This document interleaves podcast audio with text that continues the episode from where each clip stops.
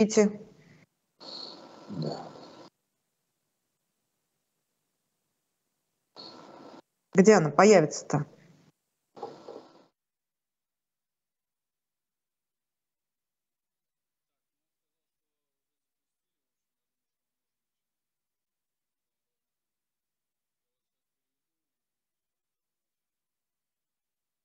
пожалуйста, Никиту мне в Телеграм ссылку прислать, потому что нету на странице трансляции нету. Люди, где я должна эту ссылку получать, которую ты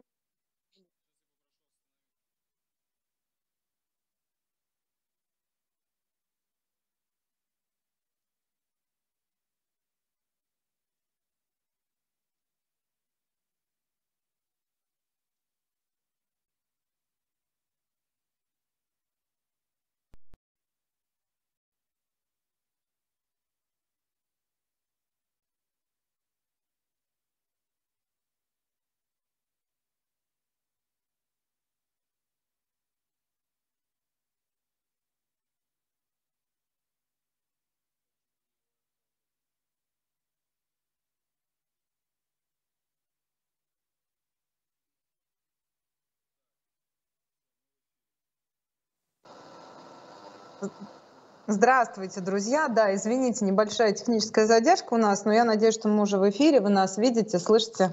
Да, вот, я тоже вижу и себя, и Евгения Гонтмахера, экономиста нашего сегодняшнего гостя. Евгений Шлемович, здравствуйте. Здравствуйте. Здравствуйте. Здравствуйте. Это программа Money Talks. Мы выходим по вторникам с 8 до 9 по московскому времени. Я рада вас приветствовать. Да, давно не виделись. Вот сегодня а, будем говорить на тему экономика под санкциями, что сбылось из весенних прогнозов. Но, конечно, этой темой мы не ограничимся, потому что вопросов много, и действительно много всего происходит, и необходимо как-то на это реагировать, как-то это обсуждать для того, чтобы не терять связь с реальностью, с повседневностью. А, так вот, э, я хочу, Евгений Шлемович, если позволите, начать с отставки, если это можно так назвать, скорее перемещения Алексея Кудрина с поста главы счетной палаты в Яндекс, судя по всему, по слухам. О чем это говорит? Ну, я не разговаривал с Алексеем Леонидовичем по поводу его э, этого перехода в Яндекс, э, поэтому я как бы от него ничего прокомментировать это не могу. Мы, мы с вами читали его э, текст в телеграм-канале, но мне со стороны, ну хорошо знаю Алексея Леонидовича, конечно, со стороны кажется, что э, там ему интереснее будет работать. Потому что счет, да, ну, ну знаю Алексея Леонидовича, он человек вы знаете, он человек азартный, надо вам сказать, хотя был министром финансов, это такая весьма, наверное, на первый взгляд скучная работа, да, цифры там, сальдо, там, дебет, кредит там и так далее. Э, при этом Алексей Леонидович человек очень увлекающийся, в хорошем смысле этого слова, и ему интересно как бы новые какие-то горизонты. Счетная палата в нашей нынешней э, ситуации, она, конечно, никакой особой роли, в общем, не играет. Э, ну, он там пробовал первые годы, помните, он с 18 -го года председатель счетной палаты. Да, она делала всякие анализы того, что делает правительство, довольно критичные эти были анализы. Но я понимаю так, что э, это не играло никакой существенной роли с точки зрения коррекции курса экономического, финансового и социального внутри страны. И, в общем, мне показалось, может, достаточно давно, что ему там немножко, в общем, скучновато. Хотя он добросовестно делал, конечно, свою работу. А здесь, э, в данном случае, вот то, что э, появляется вроде бы ситуация с Яндексом, да, э, мне кажется, для него это новый вызов. Он же, с одной стороны, вот люди говорят, что он никогда же не работал в бизнесе, но он короткое время работал в РАУЕС э, у Анатолия Борисовича Чубайса. Но это был короткий период, и потом э, все-таки тогда была ситуация немножко другая, и с РАУЕС, и задачи, которые там были, мы с вами помним. А здесь это, конечно, ситуация для него такая, это вызов личностный, безусловно, потому что он становится первым лицом, судя по всему, который будет формировать и принимать какие-то стратегические решения. И в Яндексе ситуация непростая. Ну, просто сильно непростая ситуация. Вот, мы с вами видим эволюцию, которая была за эти последние несколько лет. Ну, я не специалист в IT, но честно я вам скажу, вот я лично услугами Яндекс всех вот этих э, приложений, ну там поисковиков э, и прочее стал пользоваться меньше. Ну и лента новостей, мы с вами прекрасно помним вот эту всю историю, как она резко изменилась далеко не в лучшую сторону. И, насколько я понимаю, там внутри Яндекса такая кризисная ситуация. Ну, детали я не знаю. Вот, наверное, слушатели, кто захочет. Но мы с вами знаем, что часть команды за границей, основатель, один из основателей Яндекса Волос тоже за границей, он транзакциями. В то же время, конечно, для российской экономики Яндекс это важный элемент, это крупнейшая IT-компания, которая много чего может делать. Ну, я так понимаю, Алексей Леонидович как-то загорелся этим делом, то есть совпало. То, что он немножко заскучал уже в этой своей счетной палате, и с другой стороны, вот какие-то новые горизонты, которые с его точки зрения для, для, для него открылись. Он же вообще человек еще достаточно молодой, ему там 61 год всего-то. Поэтому ну, впереди еще есть несколько лет, по крайней мере, активной жизни. Как бы на государственной стезе для него вряд ли в этой ситуации что-то может открываться. Поэтому я рассматриваю это как личностный его, скорее шаг, его личная даже инициатива, а не как вынужденный шаг.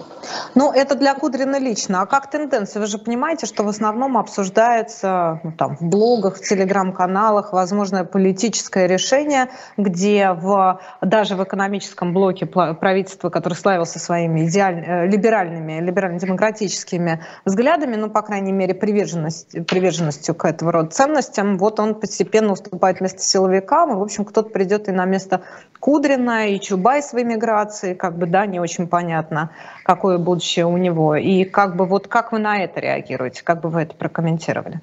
Ну, вы знаете, мне кажется, на как бы на политическую позицию Алексея Леонидовича, он же никогда в политике-то особо не был последние годы в открытую.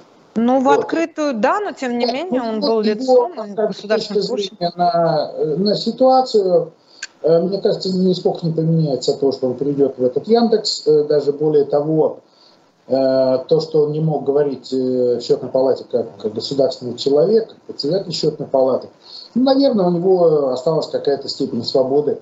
Может быть, ну как-то, ну вот как иногда Герман Оскарович Греф, да, он себе позволяет все-таки такие нестандартные оценки ситуации. Ну, кстати, даже Эльвира Скидзадна Набиулина, вот вы перечислили, вы сказали, люди финансово-экономическом блоке. Вот вам сказать, люди, которые по инерции ну, числятся либералами, э, вот, хотя это отдельная по тема. Инерции, точно. Либералы, не либералы. Но это действительно старая команда профессионалов, технократов, которые еще с 90-х годов у нас в управлении находятся именно вот по этим направлениям.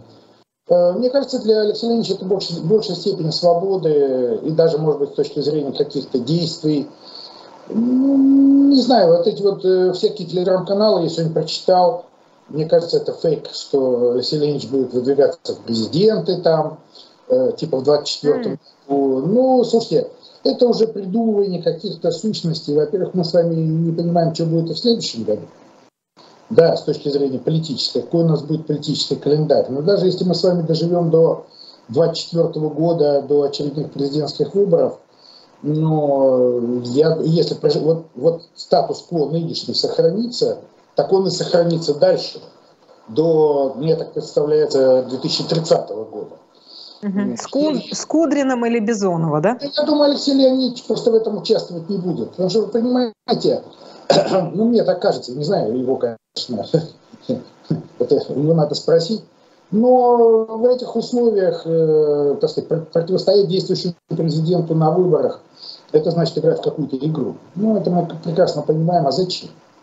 Ну хорошо. А вот смотрите, у нас с вами тема обозначена как «Что сбылось из э, весенних прогнозов?». Это то, что мы предполагали, и что мы имеем сейчас по факту на конец 2022 года. Об этом мы, безусловно, будем говорить, но это даже не в контексте прогнозов, а в контексте судьбы того же Яндекса. Действительно, самая передовая компания, компания с международным, высоким международным статусом, которая торговалась на мировых биржах, да, которая э, действительно развивалась и представляла самый, скажем так, э, интересный с точки зрения инвестиций сектор, а, отечественная IT-индустрия. И вот сейчас можно ли то, что происходит, назвать развалом компании, ее разделение и ее дальнейшую судьбу?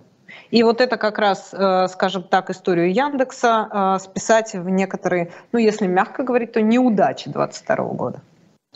Ну, вы знаете, слово там развал я бы не стал употреблять. Э, это кризис, безусловно, компании Яндекс, который продолжается уже не первый год. Потому что как только государство решило немножечко побольше взять под контроль эту компанию, mm-hmm. у них начались, ну вы помните, мы с вами помним все эти события, которые там начались, да, э, все эти там, по золотые акции, там что-то еще, я даже уже не помню, но тренд был понятен что как бы ухудшение статуса действительно крупнейшей частной, повторяю, частной, а, передовой по мировым верхним компании стало происходить э, довольно быстро и наглядно. И, кстати говоря, разделение компаний произошло и до Кудрина, мы это с вами видим, да, теперь. Открывая страницу Яндекса, она какая-то там сиротливая, пустая, там ничего такого особого нет, кроме этого поисковика. Вот. Э, это кризисный момент. Безусловно, чем он закончится, не знаю. Но здесь как раз от Алексея Леонидовича будет очень много зависеть, потому что, видимо, он э, поставил перед собой задачу, ну, наверное, он согласовал с Путиным, это, конечно, потому что это невозможно без согласования с ним, но поставил задачу а, сохранить хотя бы часть компании в России. Потому что тот тренд, который был, он э, вел в очень простую сторону, что российская, все российские сервисы этой компании потихоньку отмирали, и потихоньку, как сейчас говорят, релацировались туда, за границу. И если бы это все вот так продолжалось, то через, там, может быть, несколько месяцев даже, наверное, от Яндекса в России бы ничего не осталось. Ну вот я бы так сказал. Это была бы, вот как э, там компания же, по-моему, не зарегистрирована Яндекс, и там какие-то две буковки, то есть какая-то голландская компания – и все. А в России ничего. Ну, видимо, Кудрин решил э, все-таки, чтобы э, какая-то часть компании, отделившись от материнской компании, осталась здесь. Это очень тяжелая, это очень тяжелая операция. Если пользуясь медицинскими терминами, конечно, непонятно, пациент выживет или нет во время этой операции. Но, ну, посмотрим. К этому вообще на самом деле все шло не знаю, исход, э, исход этого дела мне, честно говоря, непонятен, потому что очень много э, внешних обстоятельств, которые даже, наверное, выше, чем там профессионализм мастерства Алексея Леонидовича, понимаете? Ну, тем более, что он не специалист в IT-секторе все-таки. И ну, действительно, ну, знаете, человек государственный, он, он чиновник, он не бизнесмен, он чиновник, Маш, даже несмотря Маш. на его короткое время пребывания в РАО ЕС. Маш, ну здесь не обязательно первому лицу быть специалистом именно в IT-технологиях, но Алексей Леонидович какие-то там вещи-то знает, безусловно, потому что он цифровизацией, э, вот, вот этими вещами, и еще в Центре стратегических разработок, и в счетной палате он довольно много увлекался, это, это внедрял, но вопрос в этом. Здесь просто нужен менеджер действительно с его опытом, с его связями до самого верха, а, который, так сказать, э, должен какое-то сделать принципиальное движение. А это принципиальное движение – это переформатировать Яндекс, вот разделить его, да, судя по всему, на эту зарубежную часть, которая станет абсолютно автономной к России не будет иметь никакого отношения, и даже якобы переименуется, не будет Яндекса, и что-то сформировать здесь, что будет, конечно, под государственным контролем, но не прямым, и будет иметь какую-то степень свободы, какую-то еще оставшуюся здесь, с точки зрения ведения бизнеса. Для этого не обязательно быть IT-специалистом, а для этого э, в Яндексе, наверное, осталось достаточно людей, которые Алексей Леонидович, если что, помогут. Здесь нужен его профессиональный, даже, может быть, не бизнес. Это то, что называется governmental relations. Вот. Э, в этом смысле Алексей Леонидович, по-моему, человек очень профессиональный. Он знает, кому как прийти, кому что предложить, как выстроить вот эти схемы. Это, мне кажется, такая задача. Ну хорошо, поживем увидим. Да, Евгений Гонтмахер, я напомню, наш гость сегодня. Скажите, все-таки давайте теперь чуть плотнее к теме нашей а, программы «Экономика под санкциями. Что сбылось из весенних прогнозов». Я довольно много прочитала из того, что вы говорили. Как по вашим собственным ощущениям? Весной вы были скорее оптимистом или скорее пессимистом? Вы знаете, Маш, э, я вам должен сказать, что э, экономисты, э, которые занимаются прогнозами, а это очень благородная специальность, есть такие экономисты, ну, макроэкономисты. Я их очень уважаю, без иронии этих людей. Но это люди, на самом деле, в общем, они всегда, ну, почти всегда ошибаются. Ну, это такая карма. Uh-huh. Это вот такая профессия. Потому что ты, например, где-нибудь там в марте 2022 года, уже после 24 февраля, взял и посчитал, написал, что там экономика России упадет там, на 15%, да, ВВП. Ну, мы видим сейчас, что это будет процентов на 5. Ну, то есть вообще существенно, существенно. Ну, кстати говоря, это не только российские экономисты. Возьмите прогнозы Всемирного банка, там, Международного валютного фонда. Ну, все практически дружно э, в общем ошиблись. Но э, это, я повторяю, это издержки вот этой профессии, потому что Здесь вопрос не в процентах, а вопрос в трендах. Вот что главное, на что макроэкономисты указывают и часто очень правильно указывают. Например, а, уже тогда весной было заявлено про то, что российская экономика будет более примитивной. Ну, из-за санкций, из-за того, что мы лишаемся доступа к современным технологиям. Ну, здесь же ошибки не произошло. Более примитивной, вы сказали? Да, более а. примитивные. А, угу. Да, но, но тут же ошибки не произошло. Нет, тут вот, нет. Вот, понимаете, а ну 15 говорили, стало 5. Потому что существует, э, ну слушайте, я помню еще э, классическое высказывание Егора Гайдара, помню, я был на ученом совете института Гайдара, одном из последних, где он присутствовал, он делал доклад. Там он э, написал, сказал такую очень хорошую фразу. Прогнозирование цены на нефть портит профессиональную репутацию. Понимаете? Ну, ну хорошо. Да, ну, вы меня простите. Что, угу. цифры, они, э, цифры, они зависят от миллиона разных обстоятельств. Понимаете, когда у нас началась вот эта так называемая специальная военная операция, ну кто же знал, что она будет столько продолжаться? Правильно? Ну, Потом ну, знал, да. введение санкций. Ну, все думали, что санкции будут один пакет или два пакета, а тут уже Европа разрабатывает девятый пакет. Девятый. Да, угу. в этом смысле ну да, люди обязаны, макроэкономисты, это их работа, они обязаны выдавать какие-то цифры на гора. Не надо их за это бить. Не-не-не, Евгений Шлемович, вы простите, что я вас перебиваю, просто я же не спросила у вас, насколько вы были точны. Я спросила, оптимисты или пессим... оптимистом или пессимистом вы были там, условно говоря, полгода или 9 месяцев назад. Тут дело в том, что прогноз, вы говорите, определяет тренды, прогноз будет хуже, он действительно оказался на 100% точным, потому что очевидно, что стало хуже. А больше обсуждаются, например, два, две истории, да, именно в социально-экономической сфере. А, экономика рухнет или экономика выстоит. И скорее в этом смысле, наверное, правы те, что экономика, те, кто предполагал, что экономика выстоит. Правда же? Ну, смотрите, Маш, э, все-таки возвращаясь к моей позиции, я вообще пессимист в отношении э, того, как развивается экономическая ситуация в стране много, уже много лет. На самом деле, и даже не в 2022 году. А вы знаете, был такой 2013 год, помните, по истории, да, был такой.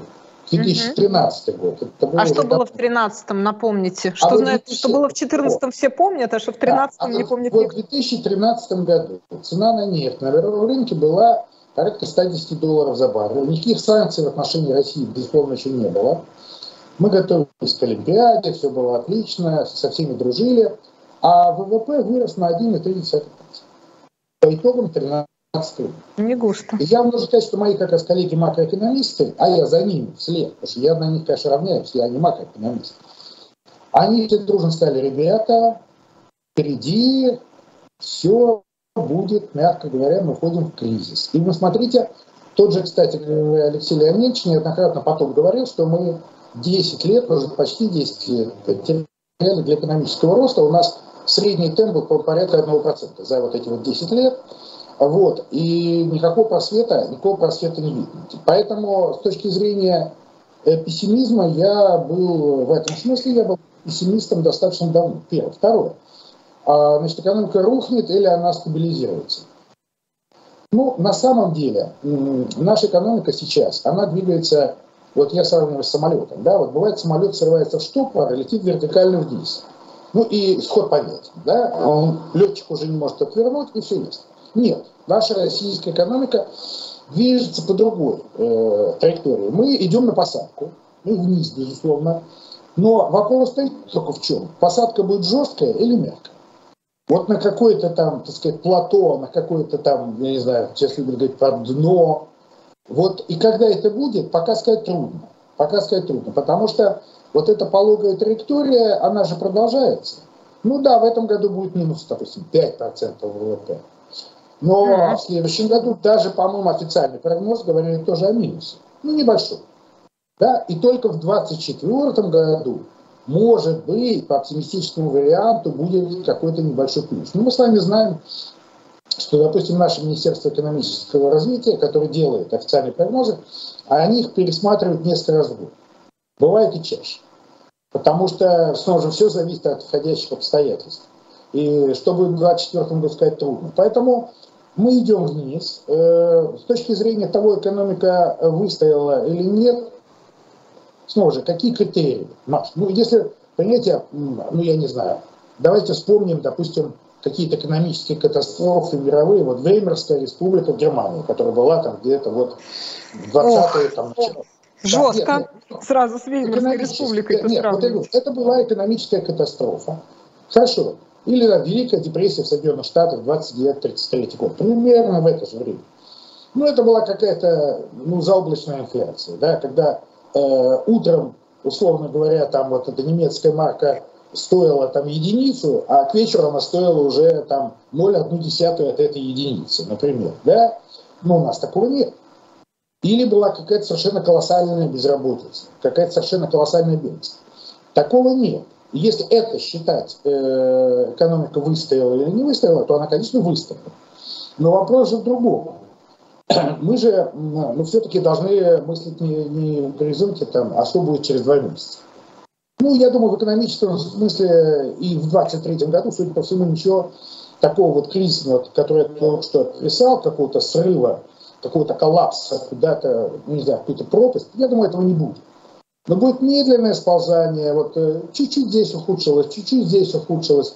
И это, я повторяю, это за, э, российская экономика, она может много выдержать. Я вам приведу пример, связанный с социалкой. Смотрите, в 2000-е годы, благополучные, да, мы с вами помним, а с 2000 по 2000, по-моему, 8 или 9 год реальные доходы выросли в 2,3 раза. Реальная, очищенная от инфляции. Это данные Росстата. Угу. Выросли пенсии более чем в два раза и так далее. А вот насколько снизились реальные доходы, вот начиная с 2014 года по нынешний вот 21 год, ну, даже будем считать 22 ну, процентов на 15-20. Вот сопоставьте 2,3 раза и 15-20 процентов. То есть получается, что э, у населения накопи... ну вот, вот этот прогресс, который был тогда сделан, он съеден только в очень небольшой степени. То есть запас прочности даже с этой точки зрения, социальной, в общем, достаточно, да, люди недовольны, люди видят ухудшение своей, своей жизни, но оно очень медленное, постепенное и, как бы, так сказать, не обвальное, как это было, помните, в августе 98 -го года или в начале 92 -го года. Поэтому э, я бы, я бы определил тут и, и вот эту ситуацию не, не коллапсом катастрофы и не выстрелом вот этим глаголом, а это идет медленная такая вот деградация, безусловно, медленное сползание куда-то, без, к сожалению, перспектив того, что тренд поменяется. Вот снова же к вопросу о макроэкономике. О, вот, вот это самое интересное, да. Да. Ну, ну вот э, перспектив никто не видит. Я с коллегами же беседую, теми, кто, э, тем, кто этим профессионально занимается. Вот Набиулина сказала еще в апреле этого года, что России предстоит, российской экономике, структурная трансформация. Ну, такие загадочные слова, да, такой эфемизм, как всегда. Ну, это что означает? На самом деле, она, кстати, потом это повторяла не один раз. Это означает, что какие-то отрасли, наверное, отомрут. Ну, те, кто были связаны с какими-то цепочками прибавленной стоимости вот с всякими западными компаниями и так далее, но какие-то вырастут. То есть что-то отомрет, а что-то прорастет. Ну, отмирание пока видно, оно не очень сильное, но оно видно потихонечку, но ничего не прорастает. Понимаете, вот так, чтобы вот вдруг мы увидели какой-то сектор российской экономики, который вдруг заиграл на фоне вот импортозамещения, вот этих всех дел, резко рванул вперед. Нету, пока такого не видно. Вот что самое тревожное в нашей экономике. Дорогие друзья, я напомню, что это программа Money Talks и наш гость, э, экономист э, Евгений Гунтмахер. И мы совсем скоро вернемся. Но прежде я расскажу вам о платформе, на которую стоит обратить внимание. А как не только сохранить свои накопления, но и заработать? Ищите ответ на инвестиционной платформе JetLand, которая является резидентом Сколково и регулируется Центробанком. Здесь все просто. Используя JetLand, вы становитесь частным инвестором в компаниях малого бизнеса с доходностью до 20% годовых. Не хватает опыта, выбирайте автоинвестирование. Это режим автоматического распределения денежных средств инвестора в соответствии с настройками диверсификации уровня риска и сроков вложений. Для подписчиков нашего канала действует бонус в размере дополнительных 7% годовых на сумму первого пополнения. Бонус доступен по ссылке в описании и действует 7 дней с момента выхода нашей сегодняшней программы. Поэтому, пожалуйста, не забывайте нам ставить лайки и подписываться на канал «Живой гвоздь», потому что это не только обязательно для нас и очень приятно, но еще и а, в течение этих 7 дней выгодно для вашего кошелька.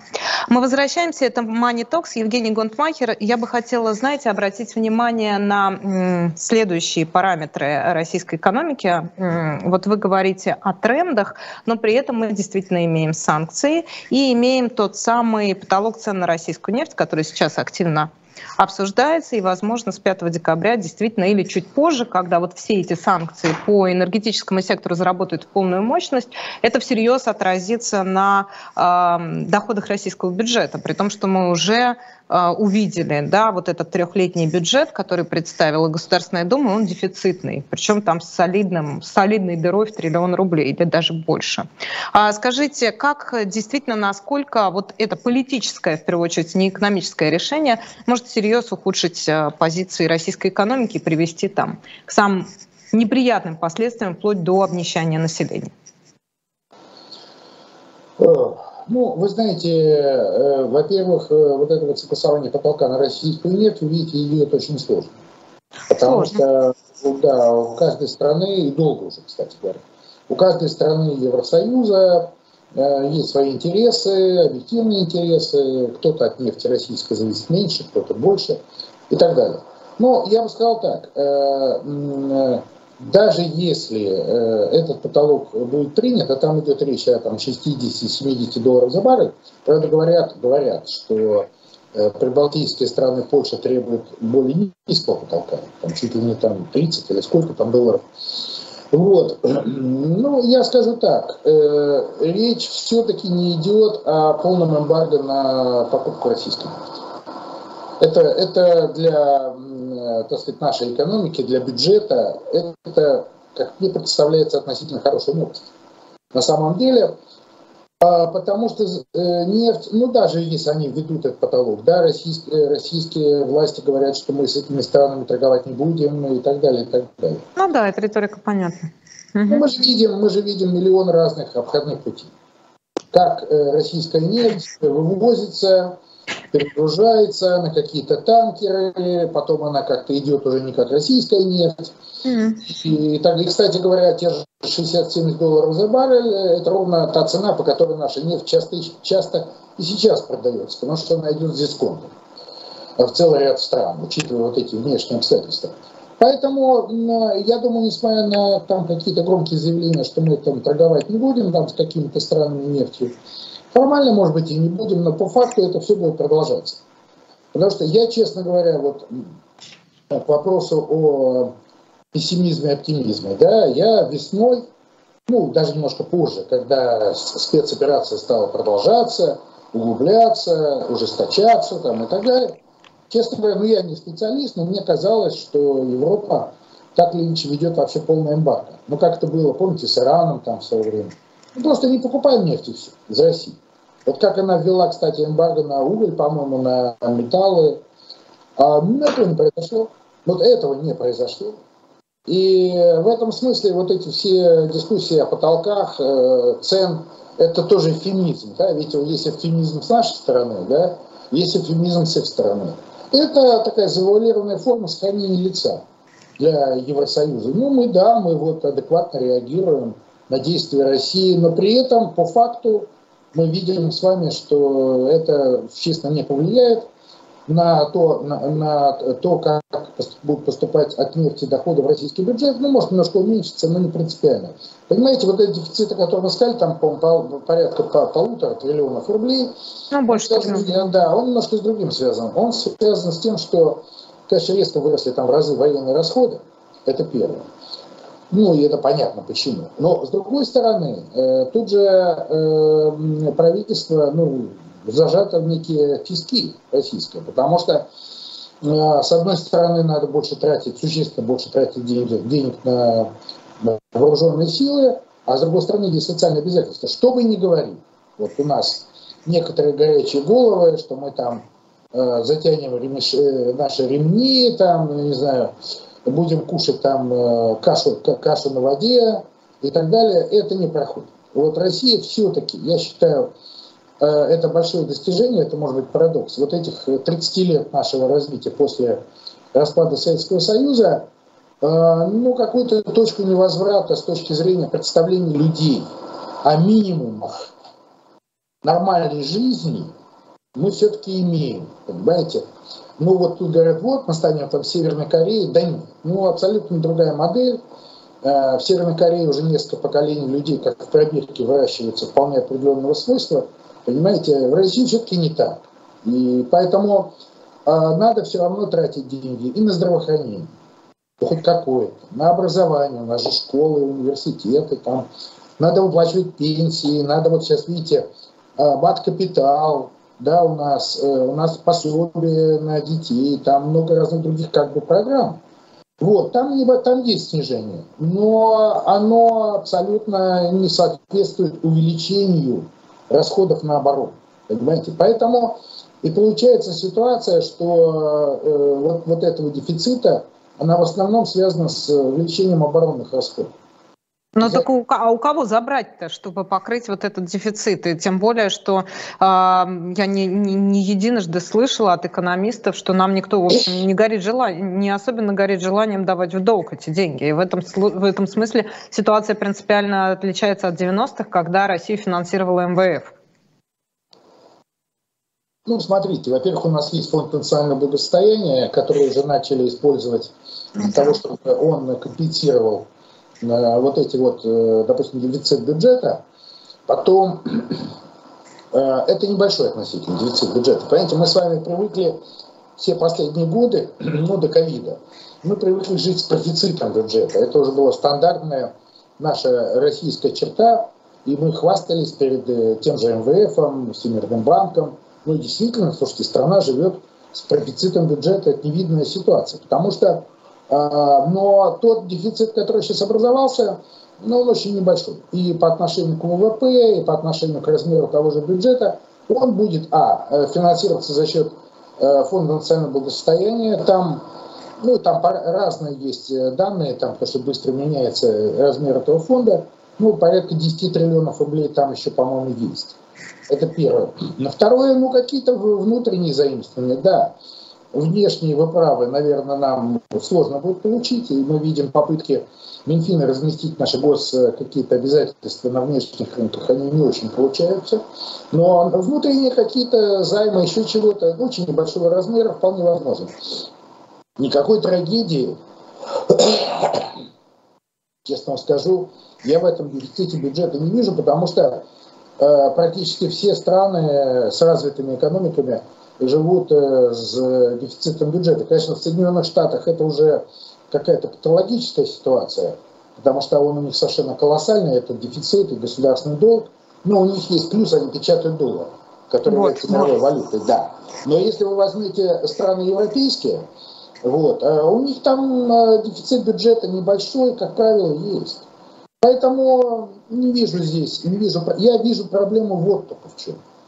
В том, что социальные программы, да, они будут э, худо-бедно как-то финансироваться, но они будут финансироваться на уровне выживания, а не на уровне развития. Понимаете, меня сейчас вот лично, э, как человек, который все-таки социалкой занимается всю свою жизнь, меня беспокоит э, то, что называется на экономическом языке качество человеческого капитала в России. Понимаете?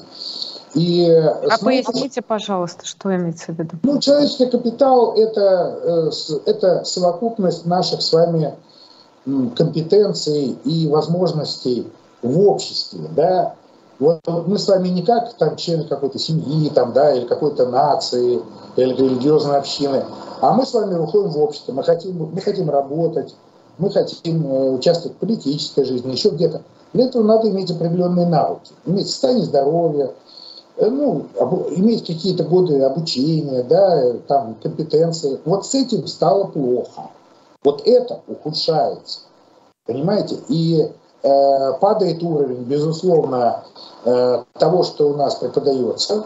И мы с вами, кстати, видим профессионализм у нас в экономике, уровень профессионализма падает везде, начиная от рабочих специальностей и заканчивая управленческими делами. Это видно. Вот. И, и возникает вот какой вопрос. Мы здесь тоже идем потихоньку вниз. А вдруг завтра, ну, предположим, пока невозможно. Да? Здесь трендов пока к этому нет. Ну, допустим, тренд развернется в другую сторону. Россия, э, от, там от, в России откроются какие-то возможности для инвестиций, для экономического роста и так далее. Мы во что упремся?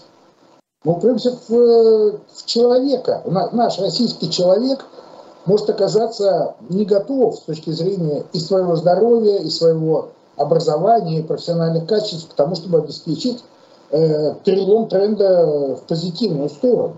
Вот что, вот это я сейчас вижу. Это, кстати, тоже продолжается уже много лет. Это не то, что проблема, которая возникла после 24 февраля. Она просто сейчас обнажилась, и это, ну, многие признаки этого очевидны. А с какого это, момента вы фиксируете вот это ухудшение качества человеческого капитала? Ну, где-то... Я Тоже сказал, с 13 -го года? Ну, примерно, даже немножко раньше. Mm. Вы понимаете, мы упустили совершенно колоссальные возможности для вложения в человека – вот в 2000-е годы, когда э, пошли к нам деньги от вот, нефти, газа, ну такие шальные деньги. Мы же получили тогда сверх того, что мы ожидали, несколько триллионов долларов. Ну, часть этих денег ушла. Ушла, конечно, на социальное развитие. Вот видите, и зарплаты повысились, и пенсии повысились. Где-то больницы отремонтировали, какое-то оборудование там, то есть это цепи. Но а, коренного перелома не достигли. Ведь тогда, в начале 2000-х, стоял вопрос о социальных реформах. Единственная реформа, которая была сделана, социальная, вот, это была пенсионная реформа 2003 года. Но ее все позитивы уже давно исчезли. Это вот. накопительная часть, когда ну, вот это... В том числе, вот, не только это, но в том числе... Ну, то, что запомнилось. В том числе накопительная часть. Вот сейчас э, Государственная Дума на днях приняла очередное решение заморозить накопительную часть до 2000 да. какого-то 24 там, или прочего года, понимаете? Вот. А реформа сошла на нет. А вот такие реформы, наверное, были нужны и в здравоохранении, и в образовании, и в школьном, и в высшем, чтобы модернизировать Россию и сделать ее современной страной. Потому что то, что мы с вами имеем сейчас, это перепевы того, что нам досталось наследство от Советского Союза. Вот что проблема. Ну, это какой-то, он сделал какой-то прыжок. Мы сейчас в каком-то находимся такой, как это, к связке между действительно таким поздним этапом Советского Союза развития, и вот как будто у нас сейчас какая-то реинкарнация тех времен в 22 году. И как будто вот этого всего периода 30-летнего ощущение такое, что власть э, как бы пытается этот вот его не заметить, да, как будто мы сейчас из 89-го там переносимся в 22 или из 88-го. Ну, понимаете, Маш, в чем, в чем здесь проблема? Тут э, э проблема поколений. Посмотрите, те люди, кто mm. сейчас в власти в России, да, посмотрите, даже чисто по возрасту, это люди, которые начали делать карьеру в конце советского времени. Начиная от Путина и вот все эти люди, которые ну, которым где-то за 60, вот которым 70 и так далее, это как год. И их, э, они, в общем, неплохо стартовали в конце советского времени. Они уже занимали какие-то должности, понимаете, и тогда уже они видели перед собой какую-то карьеру на десятилетие вперед, которая бы заканчивалась какими-то высокими постами. Ну, в советское время все-таки какое- какое-то движение кадров-то было, да. Это все внезапно обрушилось э, в 91-92 году. Вот. И эти люди, э, многие из них испытали очень большие потрясения, не знали, что с ними случится, были на грани того, что они вообще бы вылетели на обочину жизни. Но получилось так, что часть из них э, пришла к власти, вот сейчас уже в 2000-е годы. Ну и те как бы установки, которые тогда у них были на их успех жизненный, Они сейчас снова в тренде, да, это, конечно, а, восполнение того, что эти люди не получили, э, если продолжать э, вот советское время, почему так страдают развале Советского Союза.